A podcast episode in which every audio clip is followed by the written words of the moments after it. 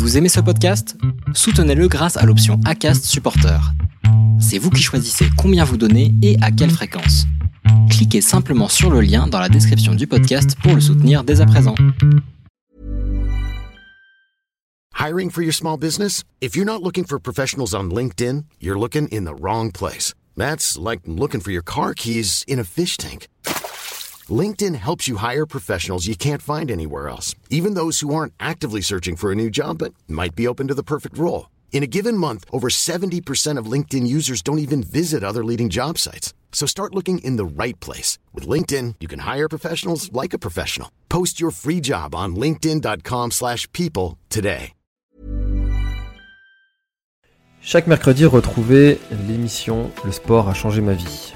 Dans cette émission, vous allez retrouver des histoires inspirantes, passionnantes, de personnes qui se sont servies du sport pour changer leur vie, suite à un drame familial, une maladie, un problème professionnel, bref, ce que nous on a appelé un obstacle de vie. Des histoires inspirantes, passionnantes, qui vous rappelleront sûrement des histoires personnelles ou des histoires qui vous rappelleront ce qu'a vécu un membre de votre famille ou des amis. Ils nous partagent en toute humilité, en toute bienveillance et en toute inspiration leur histoire. Merci à eux et bonne écoute. Salut Thomas euh, Salut Thomas Salut Clément, comment vas-tu? Eh ben ça va bien et toi? Eh ben écoute, ça va super bien. Euh, on était en train de parler de, Thomas juste avant, qui, euh, qui avec qui tu as échangé euh, sur le podcast, d'où ce, lapsus sur le prénom. Mais écoute, je vais super bien. Je suis très content de, te recevoir dans ce nouvel épisode du Trail à, à changer ma vie. alors Clément, est-ce que tu pourrais te présenter, s'il te plaît?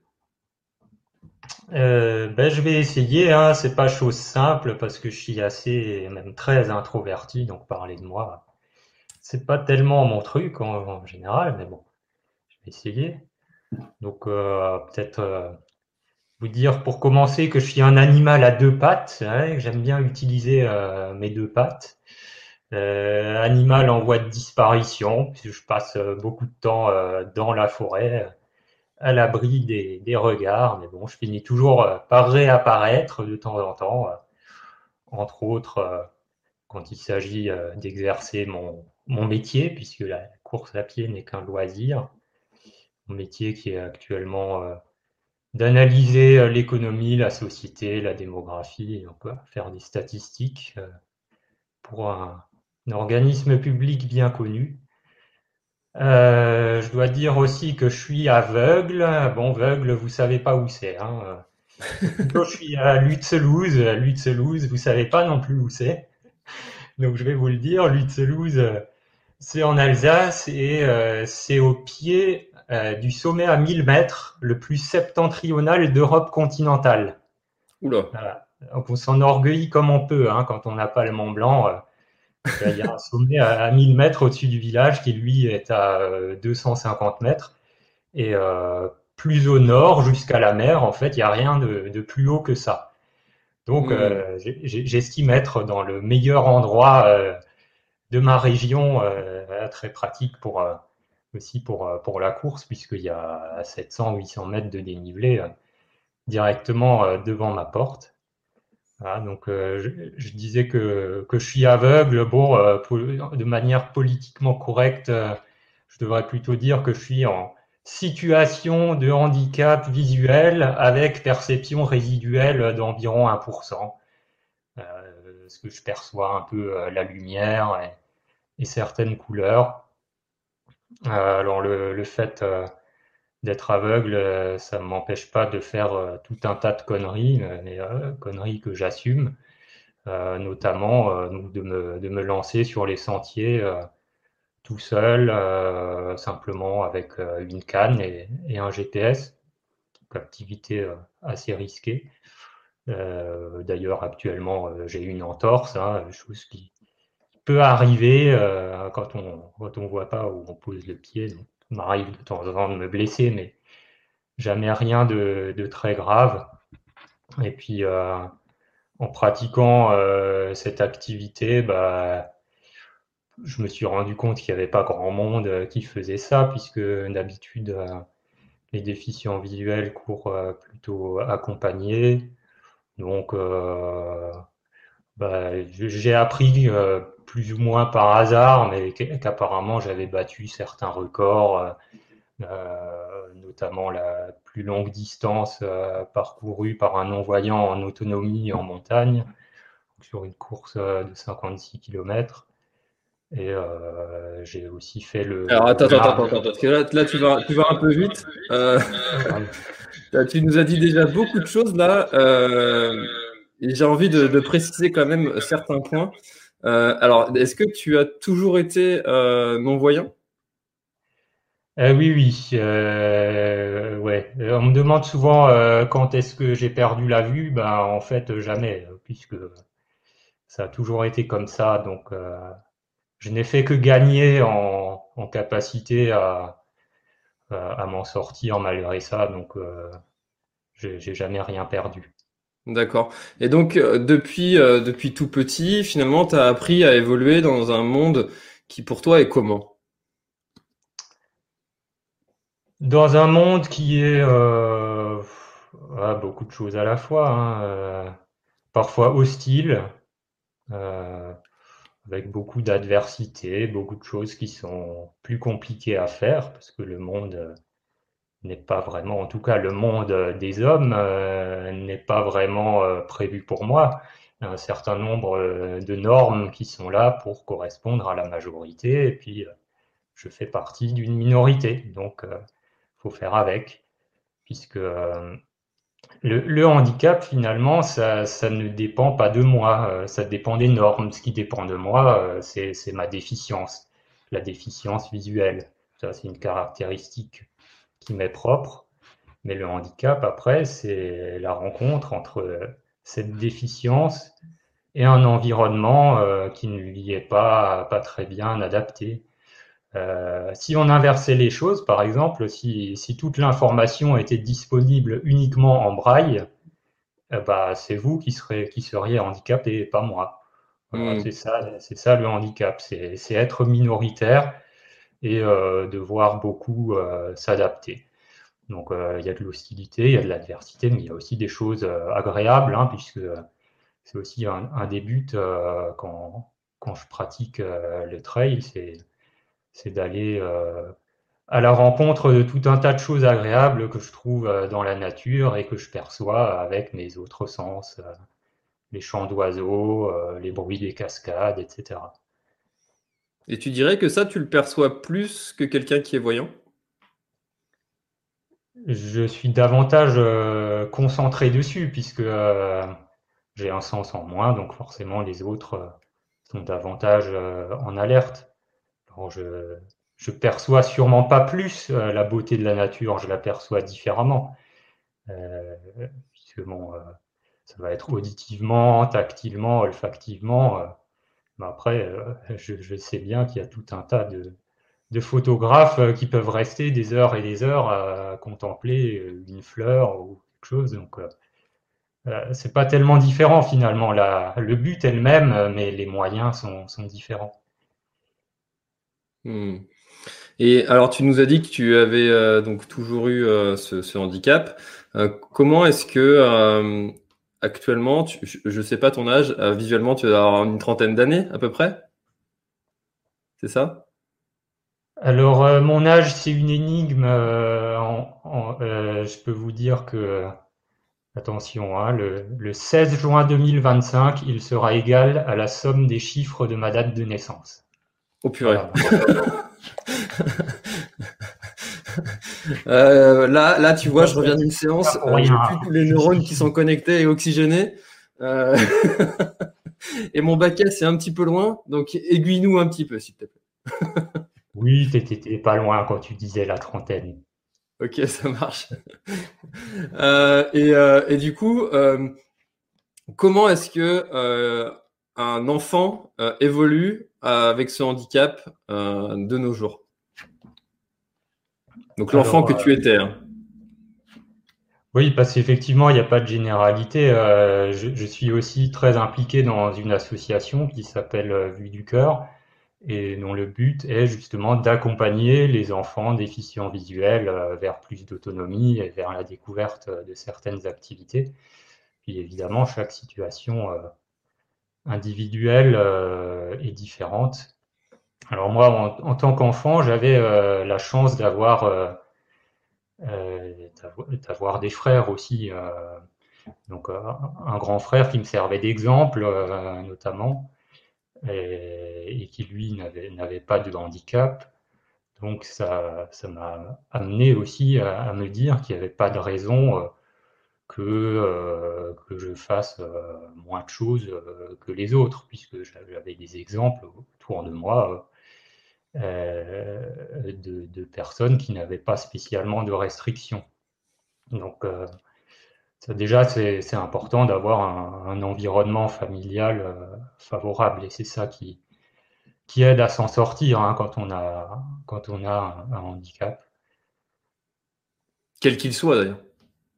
Oui, quel qu'il soit, bien sûr. C'est le soutien qu'on peut avoir euh, dans, la petite cellule autour de soi, euh, au milieu d'un monde qui peut être assez hostile, même s'il est devenu un peu moins, mais bon, il l'est encore. Hein, euh, dans mon cas, il y a eu certaines choses assez compliquées, notamment de faire accepter euh, euh, à certains chefs d'établissement la présence d'un élève différent, ainsi de suite.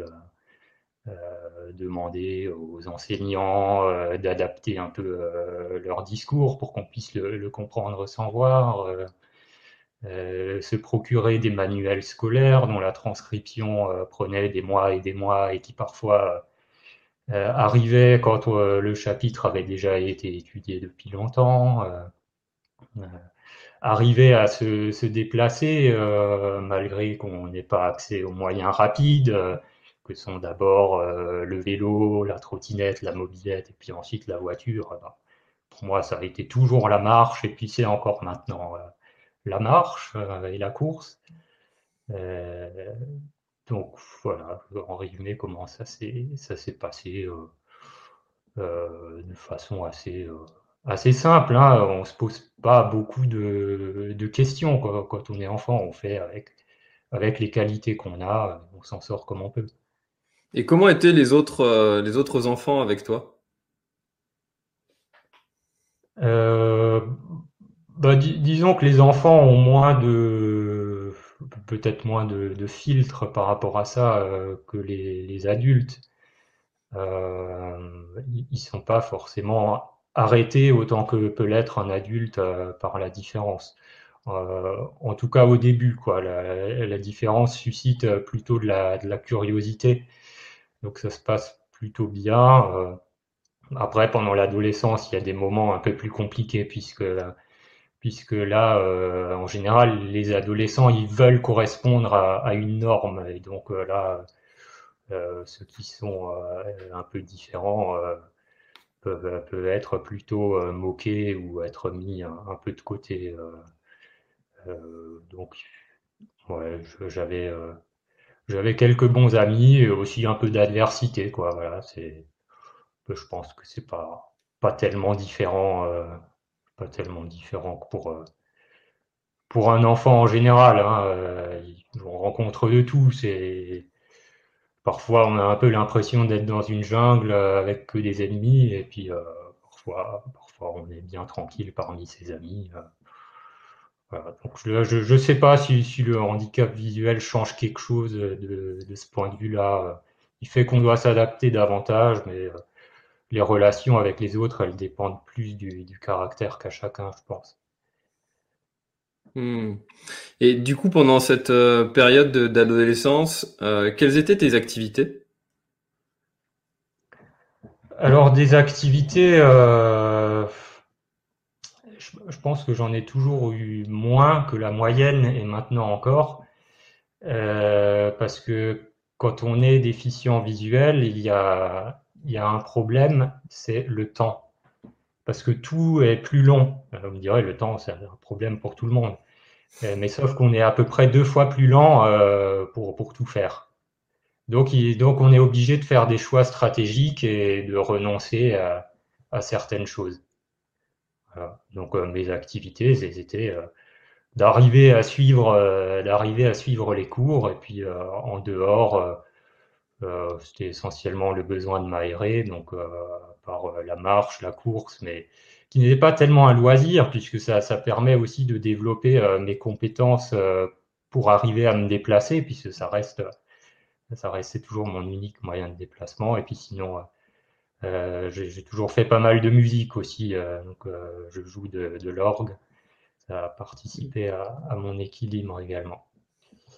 Donc de l'orgue qui est l'instrument qui se joue dans les églises, c'est ça hein? Exactement. Qui est très riche sur le plan sonore. Beaucoup ça qui m'a attiré. En plus de l'ambiance du lieu, de la spiritualité, etc. Mais c'est aussi la richesse harmonique du son et toutes les possibilités. J'ai eu l'occasion de, de, visiter euh, la cathédrale de, de Quimper euh, pour, pour une visite de sécurité dedans, euh, euh comme je suis pompier sur, sur cette, dans cette ville-là. Et, euh, et, et, donc on a eu l'occasion de, de, visiter le, la, la fabrication, enfin pas la fabrication, mais l'orgue, les, les coulisses, en fait, ce qu'il y a derrière, comment c'est comment c'est fabriqué. C'est très impressionnant. C'est euh, et puis il y avait la personne qui, qui jouait, euh, c'est très technique et euh, ça, ça m'avait beaucoup impressionné cet, cet instrument. Comment ça te, pourquoi tu as, décidé de te lancer dans, cette, dans cet apprentissage de l'orgue?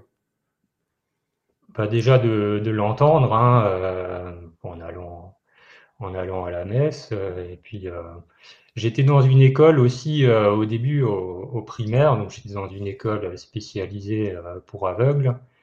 Euh, dans laquelle on nous obligeait à faire un instrument de musique. Euh, et la référence, c'était le piano. Donc euh, j'ai commencé en apprenant le piano, mais voilà, ça, ça m'ennuyait un petit peu, je trouvais pas ça extraordinaire. Par contre, quand, quand j'entendais l'orgue, ça me faisait beaucoup plus d'effet.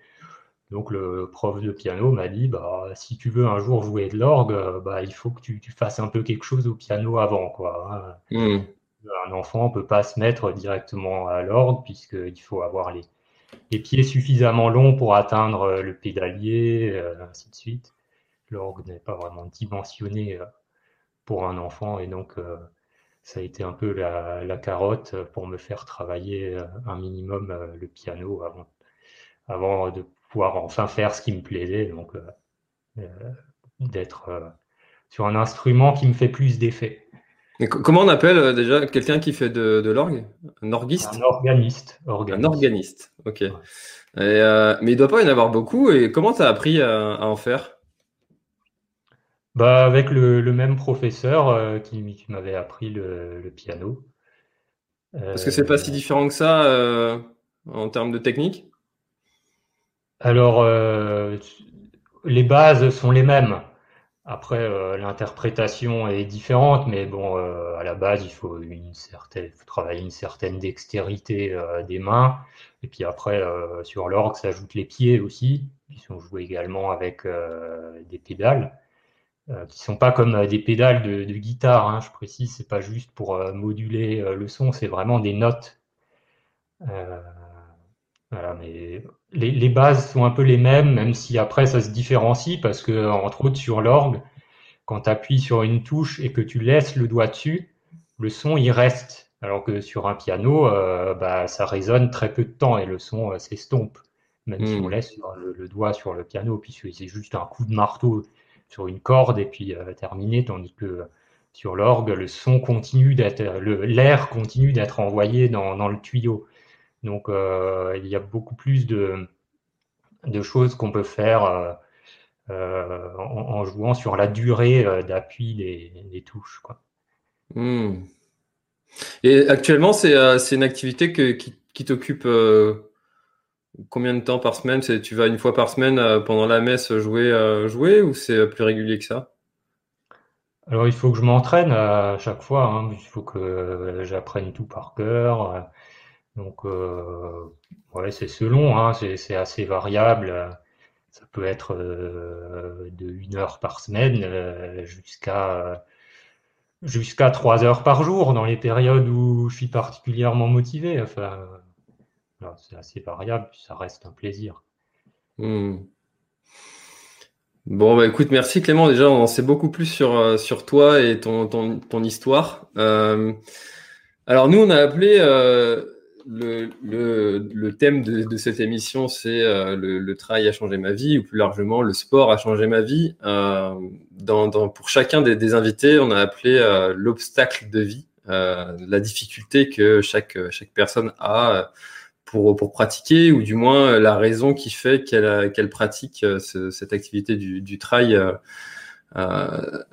toi, tu dirais que le trail, donc tu l'as dit, tu es non-voyant, t'as apporté quoi dans, dans, dans, dans, ta vie en, règle générale? Euh, Alors, le, trail, c'était euh, à la base, c'était un, moyen agréable euh, de développer des compétences utiles. Puisque, comme je le disais, c'est mon moyen de, déplacement, la marche et la, course. En tout cas, si je veux être autonome. Voilà, c'est la, le seul mode de déplacement euh, pour lequel j'ai pas besoin est l'autorisation ou de réserver une place dans un transport ou quoi, c'est le moyen qui me permet d'être le plus libre. Donc d'une mmh. certaine manière, le, le trail m'a apporté euh, la liberté. Et puis aussi la sensation de ne pas être handicapé pendant, euh, au moins pendant les périodes dans lesquels je cours. Parce qu'autrement, euh, dans la vie, il y a toujours euh, des choses euh, pour me rappeler le handicap. Hein, que ce soit en ville avec tout un tas de, d'obstacles qui me pourrissent la vie, genre des travaux imprévus, des, pots de fleurs qui traînent n'importe où, des véhicules mal garés, des, vélos, des, voitures des poubelles qui traînent n'importe où, etc. Même euh, des touristes qui regardent leur téléphone et finalement c'est moi qui dois les contourner, c'est quand même le monde à l'envers, etc. Ou alors que ça arrive souvent ça? Ah oui, oui, ça, arrive très souvent, hein, surtout euh, dans, les zones touristiques, surtout dans, le centre-ville à, Strasbourg, que, que, je suis amené à, traverser euh, assez souvent. ou alors même, ce qui est encore plus, plus embêtant, c'est c'est ce qui, ce qui concerne l'accès à l'information. Quoi. Autant les déplacements, on peut, peut s'en sortir avec l'entraînement, mais euh, quand on a un document PDF image euh, avec des graphiques, etc., bah, impossible à lire. Euh, quand on est sur une page web surchargée, bah, avec la synthèse vocale, il faut tout parcourir. On ne peut pas directement viser la bonne information. Si on a des liens images, pareil, sans, sans libellé textuel, bah, bah, on est perdu. Enfin bref, il y a toujours des, choses pour me rappeler le handicap. Il y a toujours des, trucs emmerdants. Euh, et en course à pied, euh, c'est pas le cas. Euh, quand, quand, je suis dans, dans la forêt, bah, il y a beaucoup moins d'imprévus qu'en ville, contrairement à ce qu'on pourrait croire. Une fois que, que je maîtrise le trajet, bah, ça marche comme sur des roulettes. Quoi, hein.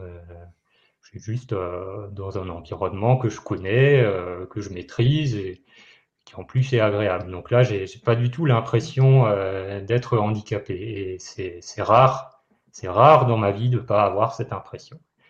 la course à pied m'apporte ça et même quand, quand, je suis sur une course avec les valides, j'ai pas l'impression d'être handicapé par rapport à eux parce que finalement euh, sur une course tout le monde est handicapé sauf le vainqueur. c'est excellent ça.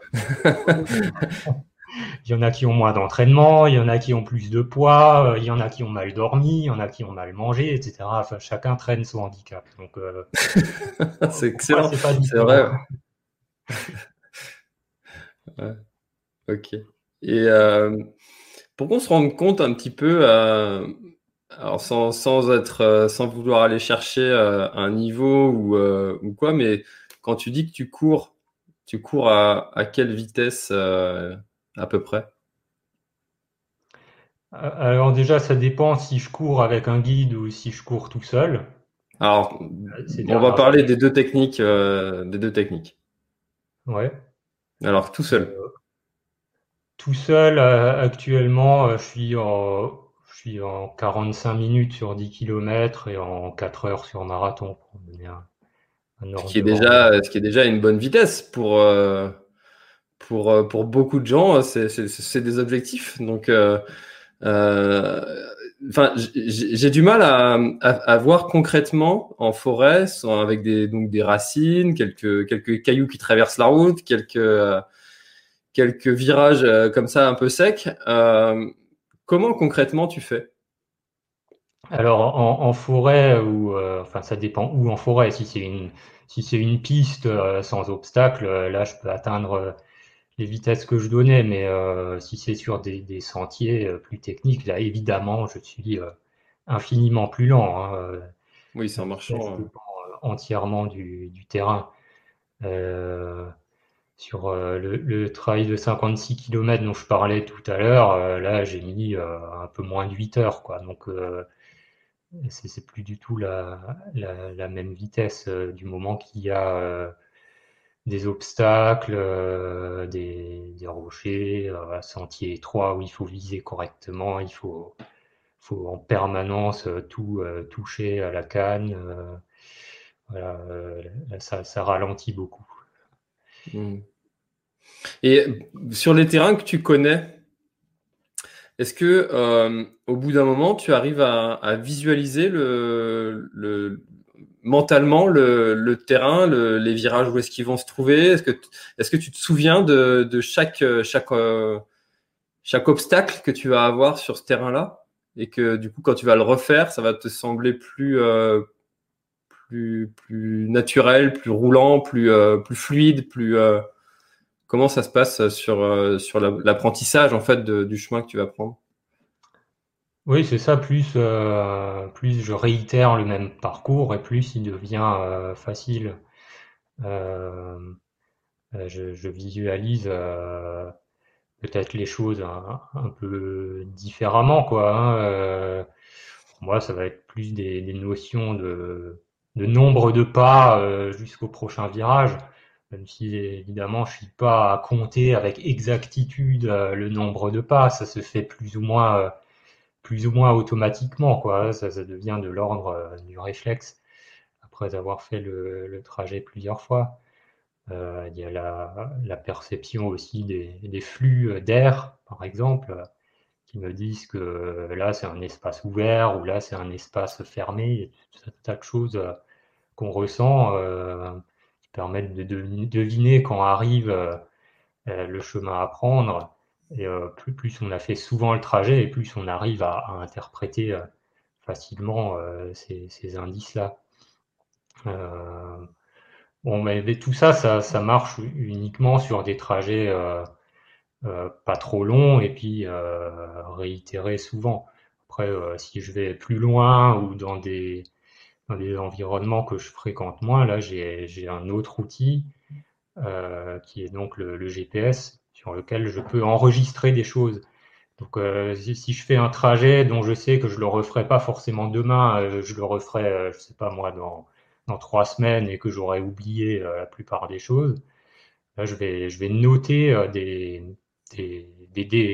commentaires sur mon GPS qui me disent qu'il faut faire attention à tel et tel endroit, euh, qu'il y a tel et tel indice pour trouver un chemin, qu'il est juste après un arbre, des choses comme ça, ou qu'à tel endroit, il y a une descente euh, dangereuse qui commence de sorte que je ralentisse euh, avant de me cracher complètement. Euh, enfin, après, c'est, c'est comme un roadbook. C'est un, GPS spécial que tu as ou c'est quelque chose de, de commun C'est quelque chose que tu as adapté pour ta pratique? Euh, oui, c'est quelque chose que j'ai adapté et que surtout un, chercheur a adapté, euh, que, j'ai rencontré euh, pendant qu'il développait cet outil dans le cadre de sa thèse de doctorat. Et donc j'ai participé à, son évolution. ça reste au stade de, prototype. Mais c'est hyper efficace. c'est pas très c'est pas très friendly à utiliser, on va dire. Euh, il faut, vraiment, euh, il y a un coup d'entrée quoi hein, dans l'outil puisque c'est assez expérimental, mais ce qui est derrière, c'est des, techniques assez classiques. Hein, c'est des techniques de, de localisation GPS comme dans n'importe quelle autre application avec en plus euh, l'utilisation euh, d'autres capteurs euh, qui sont sur la plupart des téléphones, hein, comme la boussole, le gyroscope, etc., qui permettent d'identifier le mouvement du, coureur, même quand il n'est pas suffisamment rapide pour être détecté par le GPS. le GPS a besoin de comparer différentes positions euh, alors que euh, quand je commence euh, le trajet, il n'a rien à comparer, alors que la boussole, c'est dans quelle direction je regarde, donc dans quelle direction je me, je me dirige, et donc peut me, me corriger tout de suite. Hmm. Et est-ce qu'il y a des techniques, tu vois, je pense à un drone, par exemple, tu sais, qui détecte un obstacle devant et qui va s'arrêter automatiquement. Bon, ça fonctionne pas toujours. J'en suis l'exemple euh, euh, euh, concret parce que j'ai craché deux drones comme ça. mais, quand ça fonctionne, c'est une technologie qui est géniale.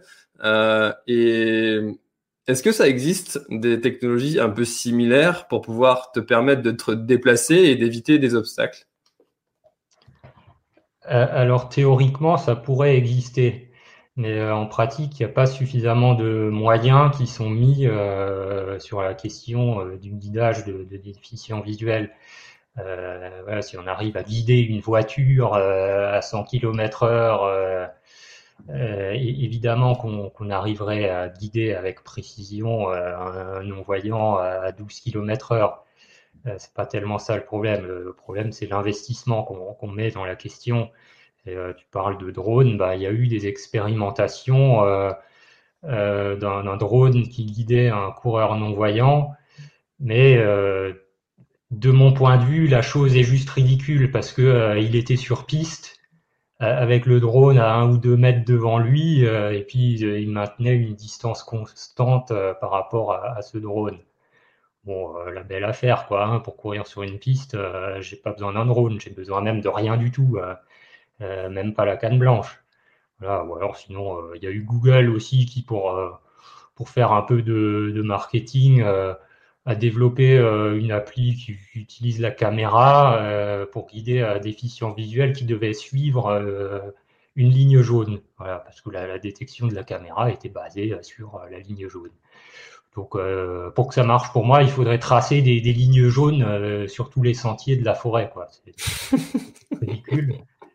pendant son test, à un moment, il y avait une voiture garée sur la ligne jaune et ça, les a obligés à recommencer euh, tout le test. Tandis que, bon, moi, si je rencontre une voiture, ben, déjà, je, peux la, la remarquer simplement par sa présence qui modifie euh, la perception qu'on a de la résonance et des, flux d'air, quoi. Ça s'appelle euh, l'écolocalisation. Donc je, vais, je, vais la voir en quelque sorte à ma façon, la voiture. Je, vais la percevoir, sauf euh, si je vais trop vite, là, je ne vais, pas, pouvoir la sentir en avance, mais c'est ma canne qui va cogner dedans. Et puis bon, je vais peut-être me faire mal, mais, mais, je vais la contourner, je vais continuer. Bon, donc pour l'instant, tout ce dont j'ai pu entendre euh, parler euh, est moins performant que cette technique plus rudimentaire qui consiste euh, simplement à utiliser un, GPS et une canne.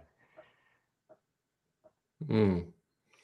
C'est vrai que c'est intéressant ce que tu dis dans, le sens où, ce, que, ce, que, je comprends derrière, c'est que le, business n'est pas assez grand pour que des, des entrepreneurs s'y intéressent sérieusement et puis se disent euh, je vais euh, investir de l'argent là-dedans et du temps pour que derrière je vende mon produit euh, qui sera finalement acheté que par très peu de personnes parce que ça concerne je sais pas un pourcentage de la population très réduit et du coup ça ça apporte que cette technologie là n'est pas encore développée. Oui, oui, c'est un peu ça. Euh, alors, il y a des entreprises qui s'y intéressent, mais systématiquement, ce sont des, des startups avec euh, peu de moyens, à la fois euh, humains et financiers, développe par exemple des, cannes électroniques. Il y, a, plusieurs modèles qui sont en cours de développement pour ajouter les uns un laser, les autres des ultrasons, etc. sur, sur la canne pour détecter les obstacles avant de les cogner. Mais bon, ça reste des, des systèmes assez rudimentaires par rapport à ce qui est fait euh, pour guider les, voitures, hein, par exemple. Euh, effectivement, en raison euh, de la difficulté à, rentabiliser tout ça, vu le, faible nombre de personnes concernées. Mmh. D'autant plus que, bah, à la limite des déficients visuels, il y en a beaucoup. Hein, euh, à l'échelle mondiale, il y en a 240 euh, millions quand même. C'est loin d'être rien. Mhm. Euh, il y en a 2 millions en France. Mais bon, la plupart sont soit des personnes âgées, soit des personnes qui, qui sont très peu visibles, qui ne sortent pas, qui n'ont pas beaucoup d'activités et qui n'ont pas beaucoup de, moyens financiers non plus. Donc c'est surtout ça qui fait que que le marché euh, n'arrive pas à se développer. C'est pas tellement une question de nombre euh, qu'une question de, de caractéristiques. Mais est-ce que finalement, si ces moyens-là de déplacement n'existaient pas, est-ce que ces gens-là ne sortiraient pas? Ah ouais, effectivement, euh, ça c'est actuellement c'est un, cercle vicieux quoi. Les, les gens ne sortent pas, donc on développe pas de moyens pour eux, donc ils sortent encore moins. C'est ça, voilà.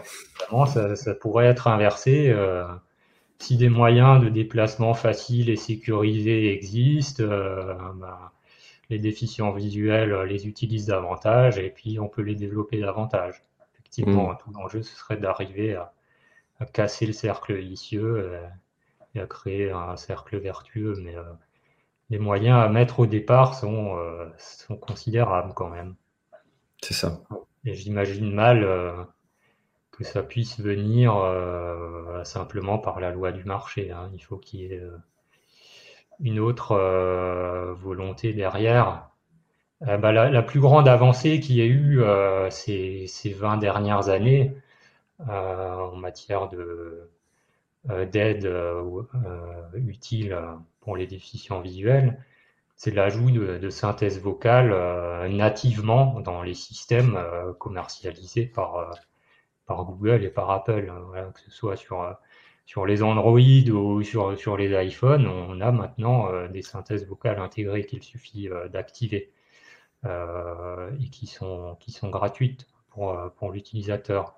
Alors pourquoi est-ce qu'ils ont fait ça J'en sais rien, parce que ça, ne leur rapporte rien, mais voilà, j'ai vu une fois des gens qui avaient cette fibre-là dans l'entreprise qui, ont eu euh, la volonté euh, de l'ajouter. Alors le coût pour eux, il est négligeable hein, par rapport au, nombre de, téléphones qu'ils vendent, euh, par rapport aux bénéfices qu'ils font. Le, coût de développement de, ces solutions, pour eux, il est négligeable. Les, bénéfices qu'ils en tirent sont négligeables aussi, sauf en termes d'image.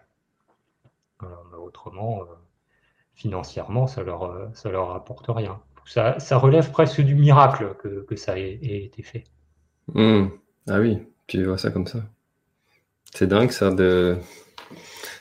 finalement tu dis c'est du miracle parce que euh, parce que derrière ce que moi j'entends c'est euh, euh, il y a très peu de, de, sociétés, très peu même finalement de, de, ça vient pas de l'État non plus, du gouvernement qui développerait des choses qui sont réellement utiles pour nous. Moi, dans, ma perception, euh, les seules choses concrètes que je vois qui existent, euh, c'est euh, les, petits points qui sont avant les passages piétons. Mais c'est vrai que concrètement, je, ne vois pas non plus énormément d'infrastructures qui sont faites et adaptées pour les non-voyants, mis à part ça, quoi. Ouais, ouais, effectivement, c'est l'exemple euh, que tout le monde connaît parce qu'il est euh, très visible. Euh, et justement, il y a eu une volonté politique de faire ça parce que c'est très visible. Donc, le politique, il en retire des bénéfices. Il montre qu'il fait quelque chose. pour faciliter la vie aux handicapés. Après, l'apport que ça a en pratique, il est extrêmement faible par rapport au coût de ces infrastructures-là et par rapport aux bénéfices qu'en ont les politiques plutôt que, les utilisateurs. Euh, ces, bandes-là avec des points, euh, elles sont pas toujours euh, placées aux, meilleurs endroits, souvent même pas du tout. J'ai un exemple d'une bande de guidage, parce que bon, il y a les points devant les passages piétons, mais il y a aussi des, bandes de guidage pour accéder à certains lieux. Donc là, c'est des bandes en relief qui sont sur le sol. alors la bande en question, déjà, elle part d'un parking alors, il faudra m'expliquer euh, comment un aveugle accède au parking. Ça, veut dire qu'il est accompagné déjà. Mm. Donc, le truc qui ne sert pas à grand-chose. Et, puis après, la façon dont la bande arrive au bâtiment fait que si quelqu'un ouvre la porte à ce moment-là, on se la prend en pleine figure. Voilà. Donc, le, truc est juste fait n'importe comment. Mais, mais on montre que ça a été fait. Voilà un tas d'exemples euh, euh, de ce type-là. Euh, alors les, pointillés devant les passages piétons, bon, pourquoi pas, ça, peut servir. Mais encore faut-il les trouver, ces pointillés. S'ils sont seulement au bord du trottoir, bon, bah, déjà, il faut savoir qu'il est là, le passage piéton. Ou alors, il faut pouvoir marcher au bord du trottoir, longer la bordure. Sauf que souvent, on ne le peut pas parce que ils ont eu l'idée lumineuse de mettre plein de potelets au même endroit.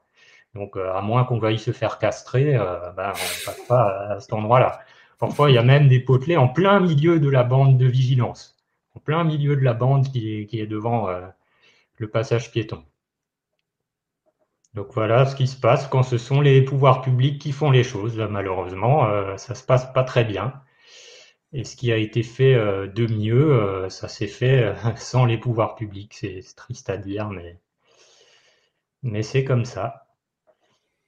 C'est vraiment, euh, c'est vraiment euh, très enrichissant parce que je vais, je vais dire euh, quelque chose qui pourrait paraître un peu insolent, mais, mais pas du tout. En fait, tu, tu m'ouvres les yeux sur, sur des choses qui, moi, me semblaient bien, mais qui, en fait, enfin, le, simple fait d'entendre, c'est bien d'avoir cette bande-là, mais encore faut-il savoir que le passage, il est là bah ça, quand tu le vois, ça te paraît évident. Mais, quand... mais c'est vrai que si je ferme les yeux, je vois pas qu'il est là. Il ah faut le savoir. Enfin, euh... Alors, quand tu connais le chemin, comme tu nous l'as dit, tu arrives à te repérer dans, dans, un environnement que tu connais. Au bout d'un moment, tu commences à le connaître. Mais finalement, ce moment-là où tu commences à connaître l'environnement, bah, tu n'en as plus besoin en fait de cette bande euh, parce que tu sais que le passage piéton, il est là. Donc, oui, c'est ça. C'est ça. Euh, quand, je connais bien un endroit euh, qui est une bande ou qui n'est pas de bande, euh, finalement, je m'en sors de manière quasiment identique. Quoi, hein. la bande, ça apporte une petite sécurité en plus. Voilà, mais ça, moi, ça me change pas la vie qu'il y ait une bande ou pas de bande. Voilà. Hmm. quand il y en a une, c'est pas suffisamment bien fait, comme je le disais. moi, ce qui me changerait la vie déjà, c'est qu'on mette les passages piétons au bon endroit souvent en, ville, euh, tu as, l'impression que les, passages piétons sont faits euh, justement pour emmerder les piétons. Parfois, tu as, un carrefour, pour le traverser, il faut traverser euh, trois passages piétons parce qu'il manque le quatrième, hein, quand c'est en carré, quand tu deux rues qui se croisent. Tu veux aller juste sur le trottoir d'en face et il faut, que tu, faut que tu fasses tout le tour, que tu traverses trois passages piétons. Voilà. Moi, je préférerais qu'on mette le quatrième passage piéton euh, plutôt que d'avoir euh, des bandes de vigilance devant les trois autres. Hmm. Exemple bête, mais comme il y en a des tonnes, des tonnes. Ouais, j'imagine que tu pourrais nous faire une liste euh, pendant quelques heures. Exactement. alors, si on revient un petit peu au trail, comment ça se passe quand tu, tu te fais guider quel est euh, le rôle, quelle est la communication qui euh, se fait entre le guide et toi euh, Comment est-ce que vous avez réussi à, apprendre à, communiquer Comment ça s'est passé toute cette, apprentissage? Est-ce que c'est toujours la même personne qui t'accompagne? Dis-moi un peu comment ça se passe, cette, relation que, tu as et comment vous, évoluez ensemble. Alors, c'est souvent la, même personne. Euh, pas toujours, mais souvent quand même, parce qu'il y a des automatismes qui se créent et puis euh, une complicité aussi, hein, tout simplement. On aime bien euh, courir ensemble. Qui s'appelle? Il s'appelle Christian. Voilà, on s'est beaucoup entraîné ensemble, on s'est rencontrés plus ou moins par hasard sur une course où j'allais un peu en dilettante, une période où je courais pas beaucoup. Puis, euh, il s'est trouvé qu'il était euh, motivé euh, pour s'entraîner avec moi et pour me, guider plus souvent sur, des courses. Et puis, on n'habitait pas loin l'un de l'autre. Donc, voilà. puis, c'est un coureur beaucoup plus expérimenté que moi aussi, donc qui, a pu me transmettre un certain nombre, certain nombre de, de, techniques ou de, de sur la course, etc. Euh, eh bien, on salue Christian. Pardon On salue Christian s'il nous écoute. Ah bah oui. Euh, est-ce que c'est quelqu'un qui, euh, qui t'a apporté, j'imagine, beaucoup? Et il mérite ah cette reconnaissance aussi. Ah oui, carrément. Ouais, bah, il y a des années où on a fait plusieurs milliers de kilomètres ensemble. Hein on a participé à un bon nombre euh, de courses aussi, donc avec des, automatismes pour répondre à sa première question euh, qui se mettent en place euh, progressivement. voilà, il, sait très bien ce qu'il a besoin de me signaler et ce qu'il n'a pas besoin de, me signaler. maintenant, si je cours avec quelqu'un d'autre, bah, la plupart du temps, ça se passe bien aussi, hein, mais c'est c'est un peu disons, c'est un peu plus aléatoire au début, quoi, hein, parce qu'il faut trouver la, bonne façon de, communiquer. Donc, faut, faut être euh, un peu plus prudent au début, c'est tout. Mais à part ça, c'est pas, pas spécialement compliqué, quoi. Hein. tout est, tout passe simplement par, par l'oral. Mmh. Et vous faites comment euh, Il y a toujours un, contact ou c'est euh, par exemple, tu as une main sur l'épaule ou, euh, finalement, toi, tu es totalement libre et c'est lui qui juste t'indique euh, les obstacles que tu vas rencontrer Alors, la technique la plus classique, et c'est celle qu'on utilise euh, sur des courses quand il y a beaucoup de monde, c'est d'utiliser une cordelette qui relie mon poignet gauche à son poignet droit, par exemple. Euh, donc ça permet de toujours rester très proche l'un de l'autre, euh, de ne pas être séparé euh, par quelqu'un qui, passe entre, et puis d'être très réactif dans les virages. c'est un simple petit mouvement sur la corde me permet de savoir si on va tourner. ce sont toujours des mouvements latéraux pour, pour, pour les virages. Il n'y a pas du tout de mouvement de traction vers l'avant. Ça, c'est à éviter à tout prix. Euh, mm. C'est comme ça qu'on finit par, euh, par trébucher ou quoi, s'il y en a un euh, qui va plus vite que l'autre. C'est une corde qui fait quelle, qui mesure combien à peu près pour qu'on se rende compte de votre proximité? Alors on peut ajuster la longueur, hein, ça, dépend. voilà, s'il y a besoin d'être plus près parce que euh, parce qu'il y a énormément de monde ou parce que c'est compliqué, ben, il va raccourcir la, longueur de corde et on va être quasiment euh, poignet collé. Hein. Autrement, quand, elle est détendue, on sera, bah, on va dire, à 50 cm euh, l'un de l'autre. Ah oui, d'accord. Mais ça, on s'en sert uniquement quand on est sur, sur des courses. à l'entraînement, on s'en sert pas. Hein. On est simplement l'un à côté de l'autre, à, un mètre d'écart. Et puis, s'il y a quelque chose en particulier, un danger imminent, il m'attrape le poignet. Euh, Parce que bon, c'est pas, pas non plus super agréable de, courir avec une corde. Hein. Ça donne un peu, l'impression d'être en laisse. C'est efficace en course, mais euh, moi, quand on peut s'en passer, euh, autant s'en passer. Hmm. Et, comment est-ce que les, organisateurs accueille euh, ton, inscription? Est-ce qu'il euh, il y a une, certaine méfiance? Est-ce qu'il y, a une crainte? Est-ce que finalement ils sont très ouverts? Euh, Est-ce que tu as déjà... quel est ton, retour à, ce sujet-là? Bah, En général, ça, se passe assez bien. Hein, alors si, je vais avec Christian sur une course, bah il n'y a pas grand chose à, faire pour l'organisateur. Hein. C'est Christian qui s'occupe de tout. Hein. Il y, en a certains qui mettent en place des départs décalés parfois pour les déficients visuels, de sorte à pas être bousculé dans la masse des coureurs. C'est une possibilité qui est, qui est parfois donnée. Euh, moi, je la, je la demande pas spécialement. Euh, je m'adapte.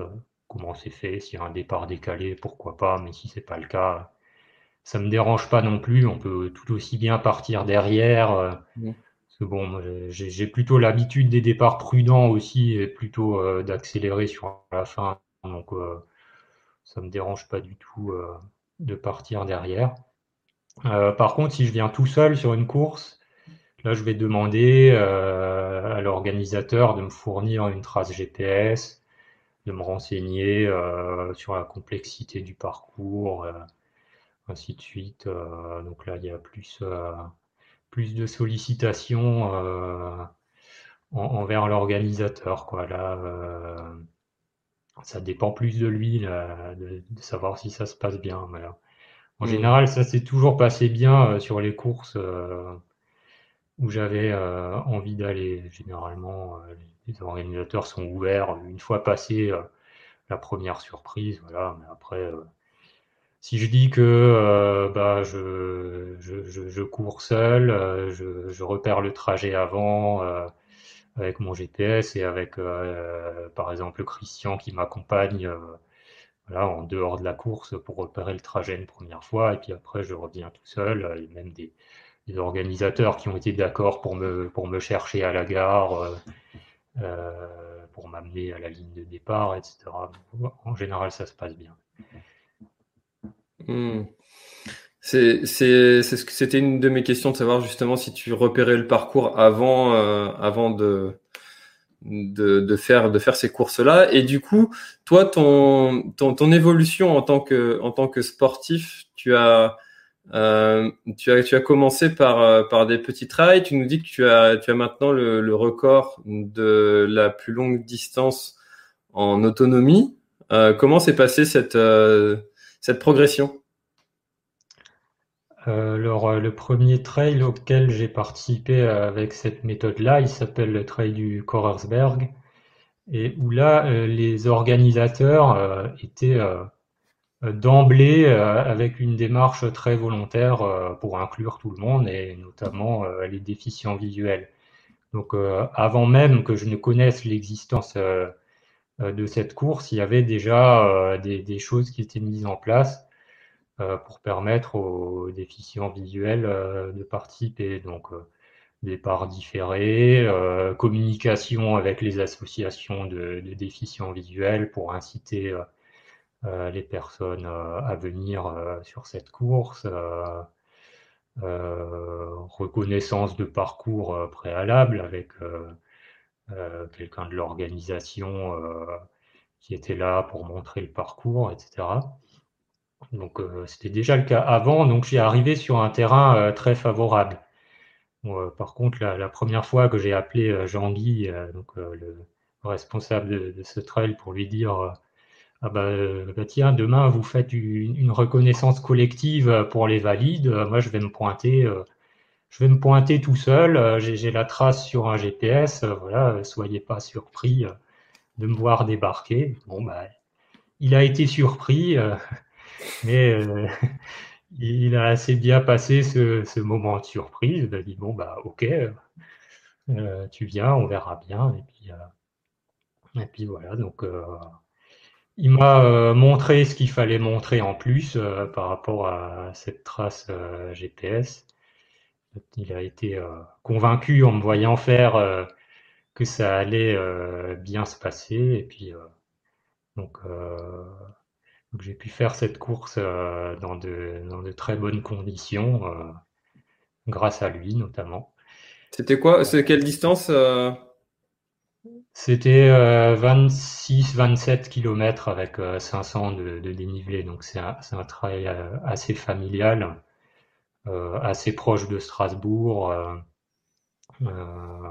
pas trop difficile, même si ça peut parfois être boueux, ce qui, ce qui rend les choses compliquées pour moi parce que je me retrouve avec avec la canne euh, qui, qui s'embourbe euh, partout, euh, qui ne roule plus correctement parce que, parce que l'embout est, plein de terre, etc. Donc, c'est pas forcément parce que le parcours est plus roulant pour, pour la moyenne des coureurs qu'il est forcément plus facile pour moi. C'était c'était un défi quand même la première fois. La première fois, mmh. j'ai mis quasiment une heure de plus que ce que j'envisageais. Hein. Ah oui. Et euh, donc ça, c'était en... il y a combien de temps ce, ce trail euh, Ça, ça devait être en 2015. 2015. Et, ensuite, euh, du coup, ton période ce GPS était développé. Ok. Ah oui, c'est ce GPS-là qui t'a permis d'accéder à, à, ce type de course. En tout cas, d'y accéder avec cette méthode-là. Ouais. avant, bah, j'y allais avec Christian. Et puis euh, dans, dans, la pratique quotidienne, euh, là, il m'était capable de, il m'était possible euh, de m'entraîner tout seul euh, tant que c'est des, des, environnements que je connais par cœur. Là, j'ai pas besoin de GPS. Mmh. mais l'apport du GPS, c'est de me permettre d'aller tout seul sur des parcours que je ne fréquente pas habituellement. Ouais. Mmh. Une autre façon de faire. Mmh. c'est deux disciplines sportives. Euh, quand, quand, je cours avec Christian ou euh, avec un autre guide, euh, là, c'est plus, ça ressemble davantage, on va dire, à la course à pied, comme c'est le cas pour tout le monde, avec l'optimisation de, de l'aspect sportif, quoi. Hein. C'est avec cette technique-là que je peux aller le plus vite. Euh, avec en plus le, le fait euh, d'être à deux, euh, avec la complicité qui est une chose euh, supplémentaire par rapport à, la course telle qu'elle se pratique habituellement. Et euh, quand, quand, je suis seul, là, c'est complètement euh, différent. L'aspect physique devient finalement assez secondaire et c'est l'aspect l'aspect technique, la gestion des trajectoires, etc., qui prend le dessus. Et l'aspect physique, pas qu'il est, on va pas dire secondaire, mais il est, il est moins important euh, que, que l'aspect technique. Souvent, euh, le, la vitesse maximale, elle est donnée par la technique. Et physiquement, euh, je m'arrange pour être au-dessus de ce que la technique euh, me permet de faire. Hmm. Euh, je peux pas pousser au-delà d'un d'un certain seuil. Quoi. Il faut que je reste assez facile, physiquement parlant, euh, pour être complètement attentif euh, à, à, tous les indices qui vont me permettre euh, de finir la course entier en bon état. Quoi. Mmh, bien sûr, bah, c'est tout à fait logique ce que tu dis. On imagine difficilement comment tu pourrais descendre une descente hyper technique à 20 km/h. Enfin, c'est malgré la technologie, ça paraît euh, compliqué. Du coup, c'est ton niveau technique qui t'empêche d'aller euh, plus vite. Euh, contrairement à, c'est vrai, beaucoup, en fait, quand tu vois, c'est plutôt ton niveau physique qui t'empêche de, de gravir des, des, des, sentiers techniques en aisance, quoi. C'est souvent, souvent le cas, ouais, c'est vrai. Euh, et, du coup, ce, trail de, de 57 km, tu l'as fait quand et ça s'est passé comment? Euh, Alors là, ça s'est passé en 2000, euh, En 2016, ouais. Mais j'avais déjà été précédemment sur le même événement, mais sur une distance plus courte. Donc là, pareil, je connaissais l'organisateur. Euh, donc là, c'est le trail du Haut-Königsbourg. Et donc, euh, pareil, euh, donc il s'appelle Eddy, l'organisateur, il, bah, il a veillé à ce que j'ai la bonne trace GPS. donc je suis venu avec Christian et puis un, autre coureur pour repérer les, les, choses. Là, ça nous a pris plusieurs jours, hein, parce que 56 km, pour tout noter de façon précise, euh, ça prend un certain temps. Euh, c'est un trail qui, a encore est plutôt perçu comme roulant par, euh, la plupart des coureurs. Hein. Savoir que je ne vais pas m'aventurer, moi, en tout cas pas en autonomie, sur, sur le Grand Raid de la Réunion ou des choses comme ça. Hein. Je, hmm. reste forcément sur des, terrains qui sont réputés roulants, alors qu'ils le sont, ils le sont pas du tout dans mon cas. donc là, pour 56 km en mode repérage, eh ben, il faut qu'on s'arrête euh, tous les 100 mètres euh, pour vérifier si le point GPS est suffisamment euh, précis, pour ajouter tous les commentaires nécessaires. Après, je refais le, la portion un peu plus rapidement pour voir si ça se passe bien, etc. Donc là, ça prend un, certain temps. Euh, et, puis après, le jour de la course, euh, euh, bon, bah là, j'étais en mauvais état pour d'autres raisons, quoi. J'avais été malade avant, donc ça n'a pas été spécialement simple de finir la course. je flirtais avec les barrières horaires, mais bon, j'ai réussi à, finir.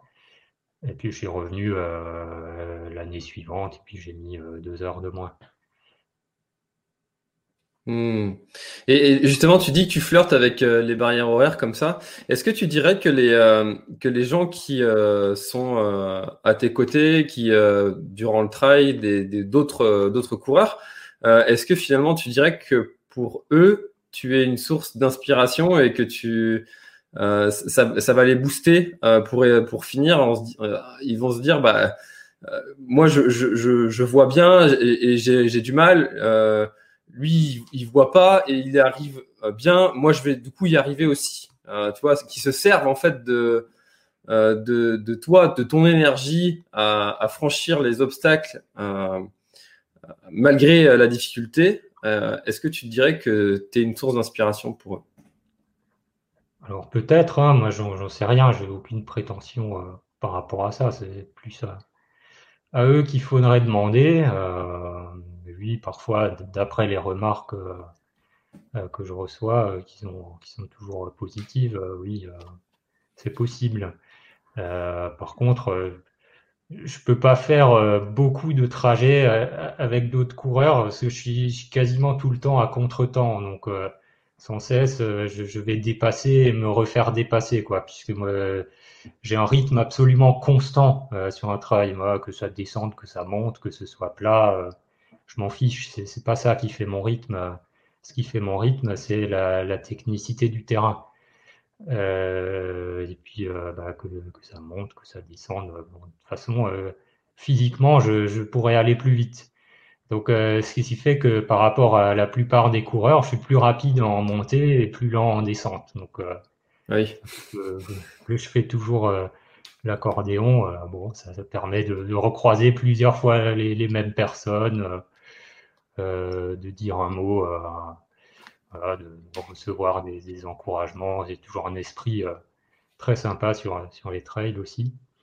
C'est ça aussi qui, qui, me fait aimer ce sport-là, hein, c'est qu'il n'y a pas de, il a pas de prise de tête, euh, surtout quand on est, euh, quand on n'est pas euh, dans ceux qui jouent la gagne. Hein, oui, évidemment. Et, puis ce que je perçois aussi dans, dans leur réaction, c'est qu'ils ils trouvent ça bon, bah, incroyable d'arriver à faire ça parce que là, ils se rendent compte de la difficulté.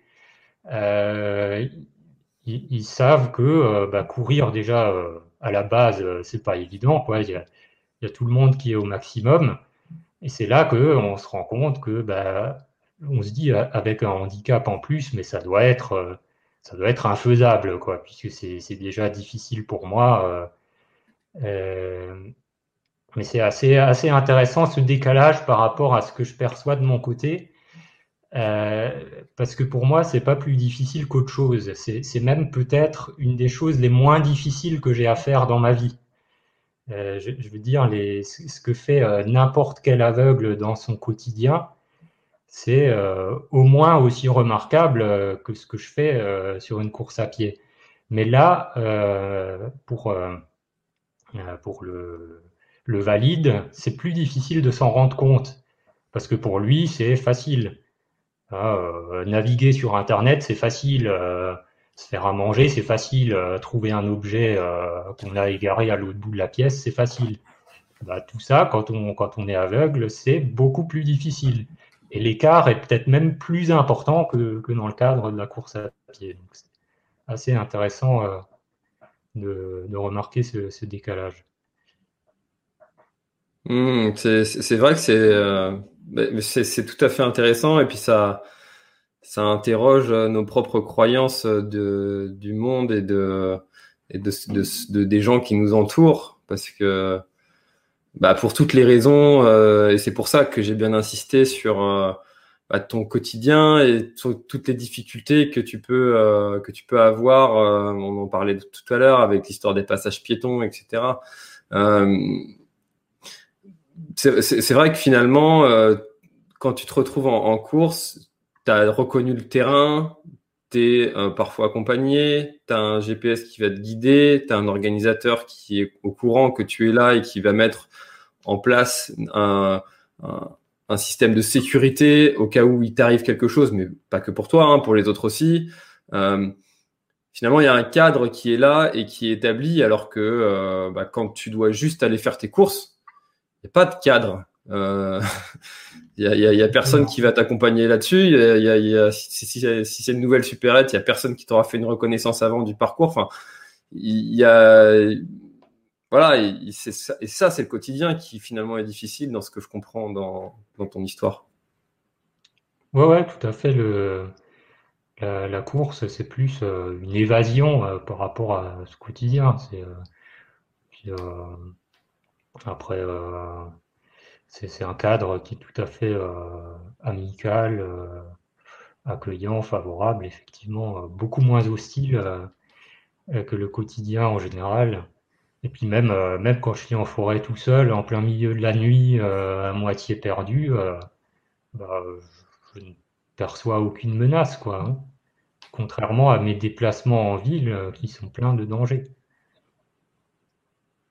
Voilà, c'est ça. C'est T'as pas peur en fait quand tu te retrouves euh, en, pleine nature Ben non, non, non. Euh, là, aussi, c'est lié à une perception euh, du monde un peu différente. c'est quoi qui fait peur en forêt? C'est le fait que ce soit sombre, d'autant plus la nuit.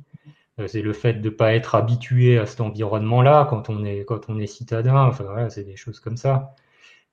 pour moi il n'y a pas ces, n'y a pas, il y a pas ces éléments-là. Le fait que ce soit sombre, évidemment, je m'en fiche. Et puis, euh, et, oui.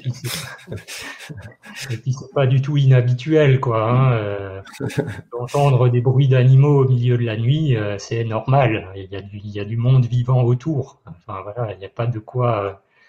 il n'y a pas de quoi se mettre à trembler pour autant. Justement, il y a de quoi être content de remarquer qu'il y a quand même un peu de vie, parce que le jour, souvent, il n'y a pas grand-chose, sauf les oiseaux au printemps, et puis, euh, parfois les insectes, même si mais il y en a de moins en moins, euh, parce que tout, devient tellement exploité, euh, tellement surexploité, que bon, parfois on a l'impression que, l'environnement est mort. Hein.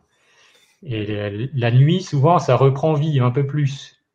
Là, on entend les chevreuils qui se baladent, ou des sangliers qui sont en train de faire, faire un raffut. Voilà, c'est ou des. Alors on entend les hiboux, les chouettes. Euh, bah, c'est assez chouette finalement d'entendre euh, tout ça et, de constater qu'il y a un peu de vie qui se réveille euh, quand les humains dorment, quand les humains sont pas là pour en déranger, bah il y a de la vie. Puis bah, de mon côté, j'essaye de pas déranger aussi, hein, donc être le, le, plus discret possible. Ça m'a, ça me ça me rend dingue de savoir qu'il y a des gens qui, euh, qui sortent en groupe, bruyants, avec des frontales, euh, en forêt la nuit pour euh, déranger la faune qui est déjà suffisamment dérangée le jour. Donc, pour moi, la règle de base, c'est la discrétion. Quand, quand, je sors de nuit, il n'y a pas de GPS qui me parle, hein, c'est sûr. Je vais dans, dans des endroits où je peux aller sans GPS. Puis, je suis le, plus discret possible. Finalement, tu, euh, tu te considères être l'invité de, cette, de cet endroit et, et que tu te dois d'être dans la discrétion et respecter cette, cet environnement dans lequel tu es. Oui, oui, tout à fait. c'est un environnement que, que j'apprécie, donc il faut, le, il faut aussi le, le sauvegarder. Quoi. Hmm. Alors, euh, Clément, on, arrive à, bientôt à, la fin de, notre, échange qui a été vraiment très très riche. Euh, j'ai l'habitude de poser euh, une, une, question tout le temps. Dans, dans, chaque épreuve difficile de la vie, on dit qu'il y a toujours quelque chose de positif qui, nous arrive, qui on en tire quelque chose de positif on est obligé, mentalement, moralement, pour, euh, pour continuer à vivre et à apprécier la vie, euh, on est obligé de positiver. Euh, toi, tu dirais que être, être non-voyant, ça t'a apporté quoi de positif dans ta vie? Alors, je, me suis construit comme ça. Hein. ça a toujours été une caractéristique. Hein. donc, c'est ni bien ni mal, quoi, hein, de mon point de vue. Euh, c'est comme ça, et puis c'est tout. Euh, peut-être que je peux dire que ça m'apporte, euh, c'est d'être insensible à la publicité. Ça, c'est un point positif. ça permet d'avoir du recul, peut-être, un certain esprit d'analyse. bon, le, la vision, c'est très immédiat, c'est très. J'ai l'impression, hein, après moi je vois pas, j'en sais rien, en tout cas je vois pas grand chose. Mais j'ai l'impression que tout est, euh, de plus en plus euh, dans l'immédiat, euh, dans la réaction, dans, le, dans le sensationnel. bon, moi, je suis assez hermétique à, tout ça. j'ai toujours beaucoup de, distance. je ne sais pas si c'est bien ou mal, hein, mais moi ça me convient bien.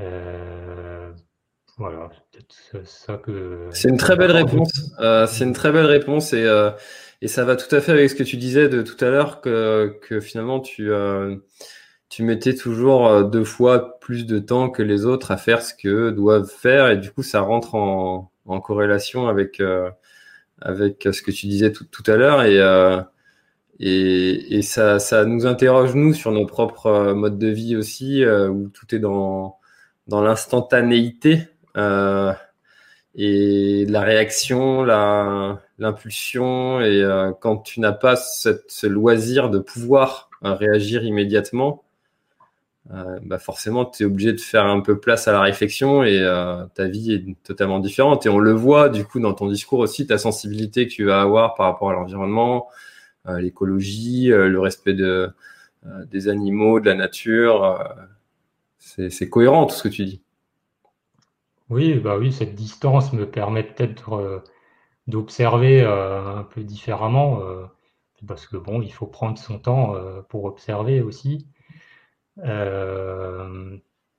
par exemple, pour, l'individu, on va dire, normal, quand, il veut savoir la météo, il va regarder sur son téléphone, il va savoir tout de suite, ou alors quand il est dehors, il regarde le ciel, euh, pour ceux qui ont l'habitude, ben, ils savent tout de suite.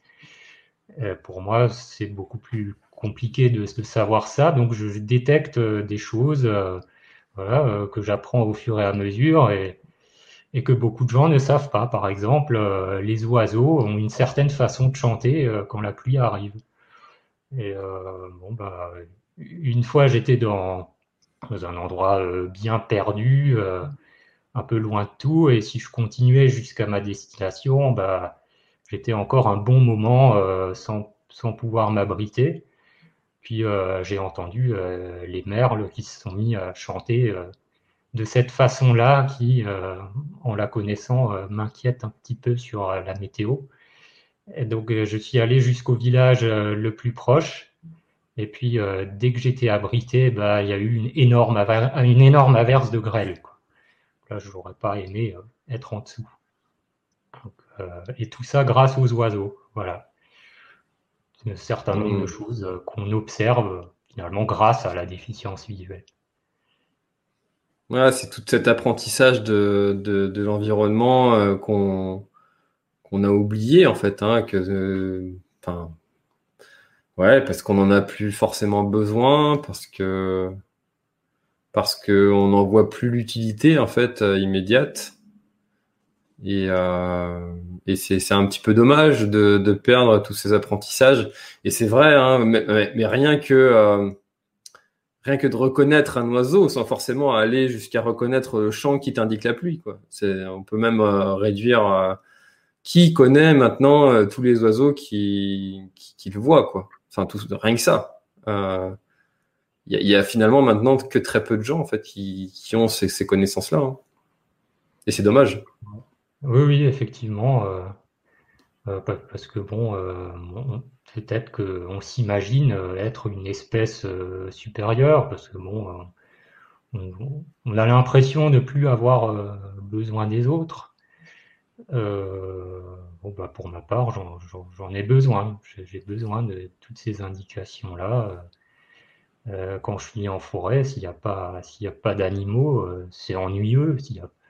S'il n'y a pas de chant, s'il n'y a pas de bruit, euh, c'est ennuyeux. Euh, euh, s'ils ne sont pas là pour me prévenir, je ne sais pas la météo. Donc je vais être plus modeste probablement que, que quelqu'un qui n'a pas besoin de tout ça.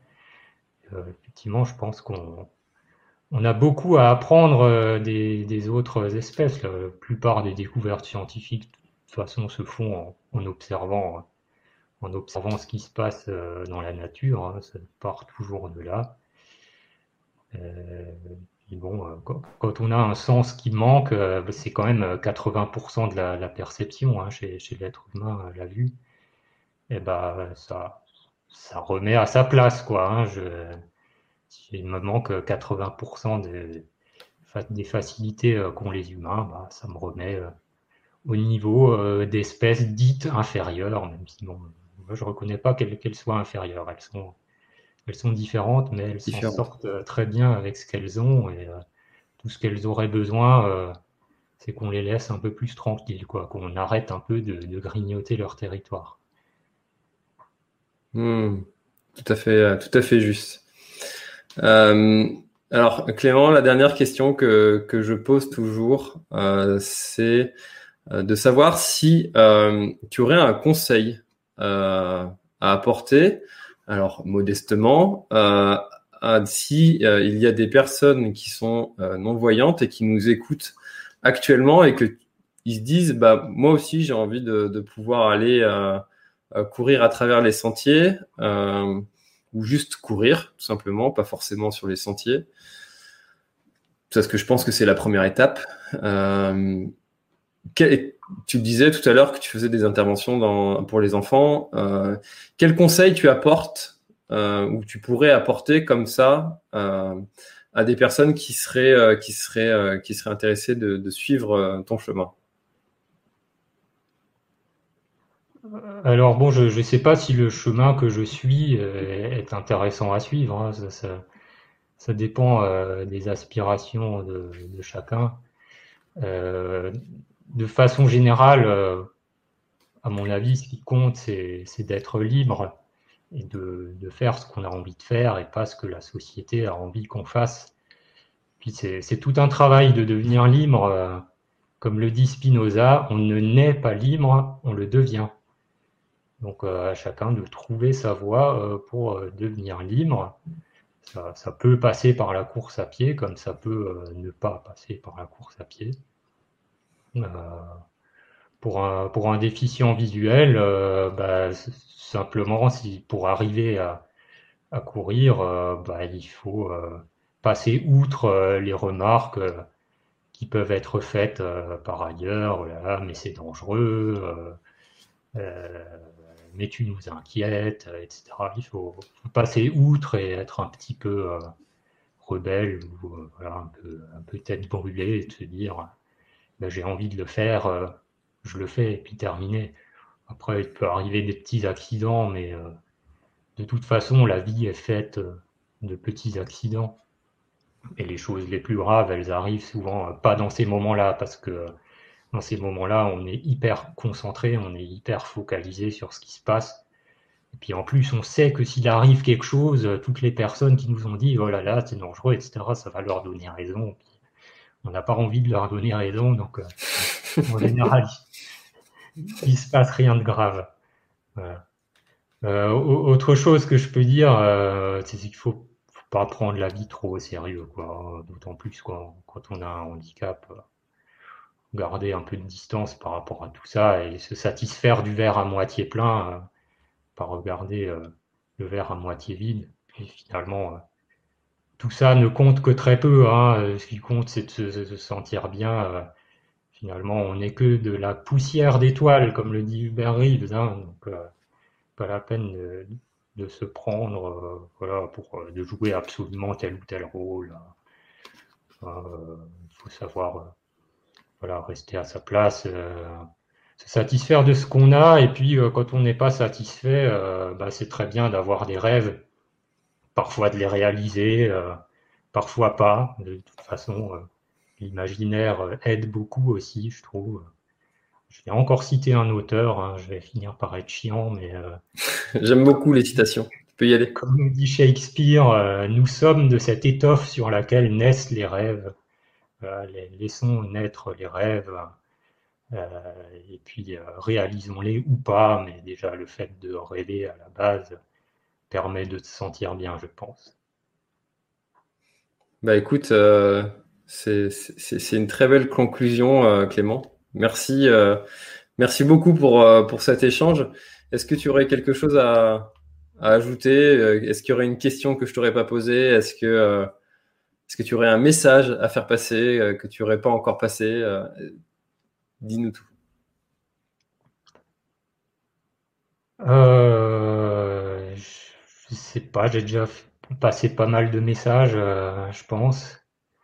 Bah, je peux revenir peut-être sur le fait de, prendre soin de l'environnement. Aujourd'hui, on parle beaucoup de prendre soin de soi et de prendre soin des autres, euh, tant mieux, euh, c'est une bonne chose de prendre euh, soin des autres humains, mais prenons aussi soin des autres habitants qui sont avec nous et dont on a besoin, même si on ne s'en rend pas toujours compte. ça fait quand même, même si je ne suis pas spécialement vieux. Hein. J'ai toujours pas dit mon âge. Bon, j'ai 34 ans. Donc ça fait quand même 30 euh, ans que je me balade dehors, que je me rends compte des évolutions. Il y a un défaut qu'ont les aveugles aussi, c'est d'avoir la mémoire longue. Parce qu'il euh, y a beaucoup de choses qui, doivent se faire euh, avec la mémoire. par exemple, il faut, se souvenir où on a rangé les choses, sinon on perd énormément de temps. on, essaye de, tout retenir tout le temps.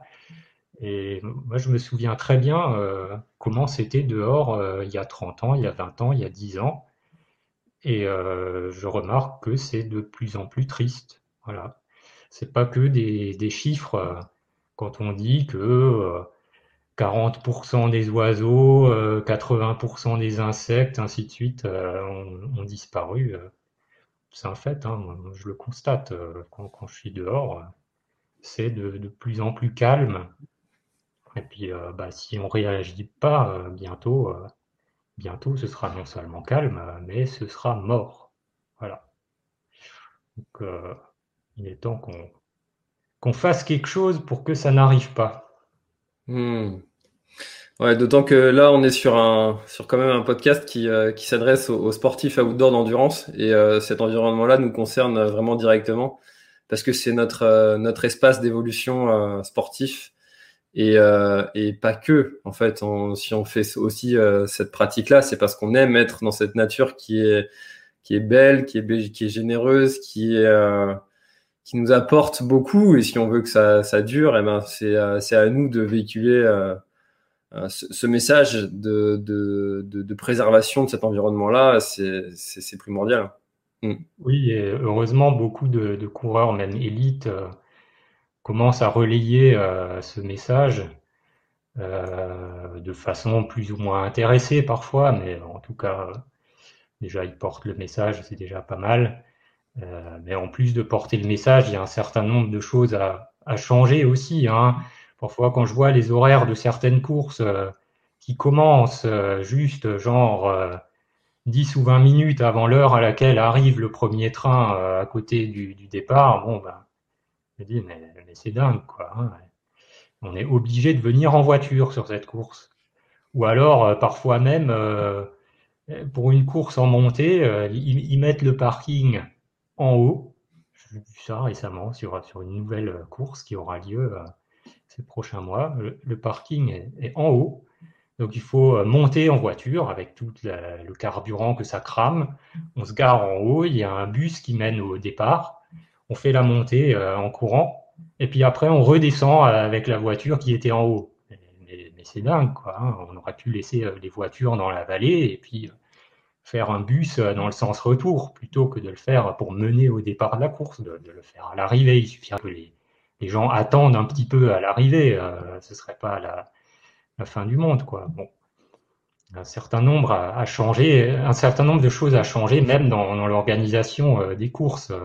Euh, des choses qui vont un peu plus loin que juste euh, ne jetez pas de déchets, ça, ne pas jeter de déchets, quand, j'entends ça, mais ça me rend dingue, quoi. Comme si c'était un effort. À la limite, celui qui jette un déchet, il faudrait le lui faire bouffer, quoi. C'est pas, c'est pas une vertu en soi de ne pas jeter un déchet. C'est, plus, c'est, plus l'inverse qui devrait être devrait être puni et, pas, pas montrer en exemple le fait de ne pas jeter de déchets. Enfin, bon. Certain nombre de, de, choses qui sont encore à changer à radicalement changer. Hmm. C'est vraiment à, repenser, à, adapter. En fait, dès que euh, cette, euh, dès que cette, euh, cette question de, l'environnement est dans les têtes et dans la dans l'organisation et dans est prévue et est vraiment investi par l'équipe l'équipe d'organisation, et eh bien tous ces sujets-là sont euh, sont appliqués, mais mais encore faut-il que ça le soit. c'est oui et puis il faut y penser. Hein, il faut y penser. il y a très peu de formation. Euh, sur ces sujets-là. Hein, euh, bon, déjà, il y a très peu de, de formation scientifique euh, en France.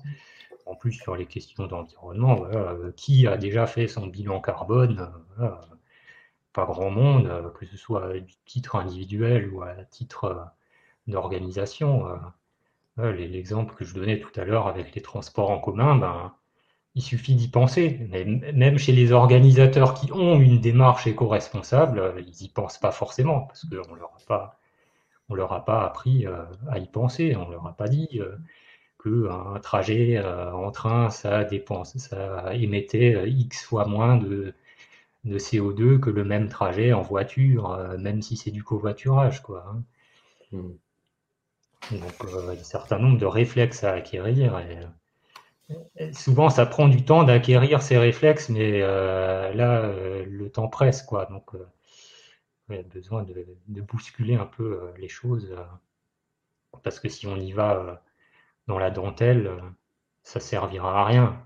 On sera encore dans, dans 30 ans à faire nos, petits efforts, et puis ils auront servi à rien, parce que ce sera trop tard pour avoir un effet positif.